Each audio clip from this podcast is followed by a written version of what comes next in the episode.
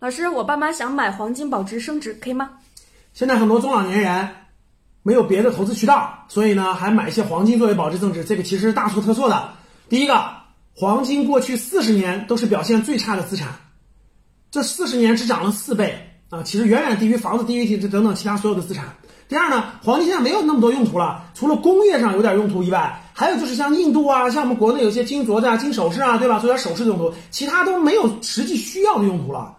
第三个，黄金为什么还有点价值呢？是因为黄金，咱们几千年来，包括这种电影里演的黄金等于财富，它相当于是个品牌，相当于一个 IP，所以大家就觉得储备黄金我有心理安慰，我比较安全。所以呢，黄金不能保值增值了。你是不是盼着你家人给你买金镯子呢？嘿嘿嘿嘿嘿。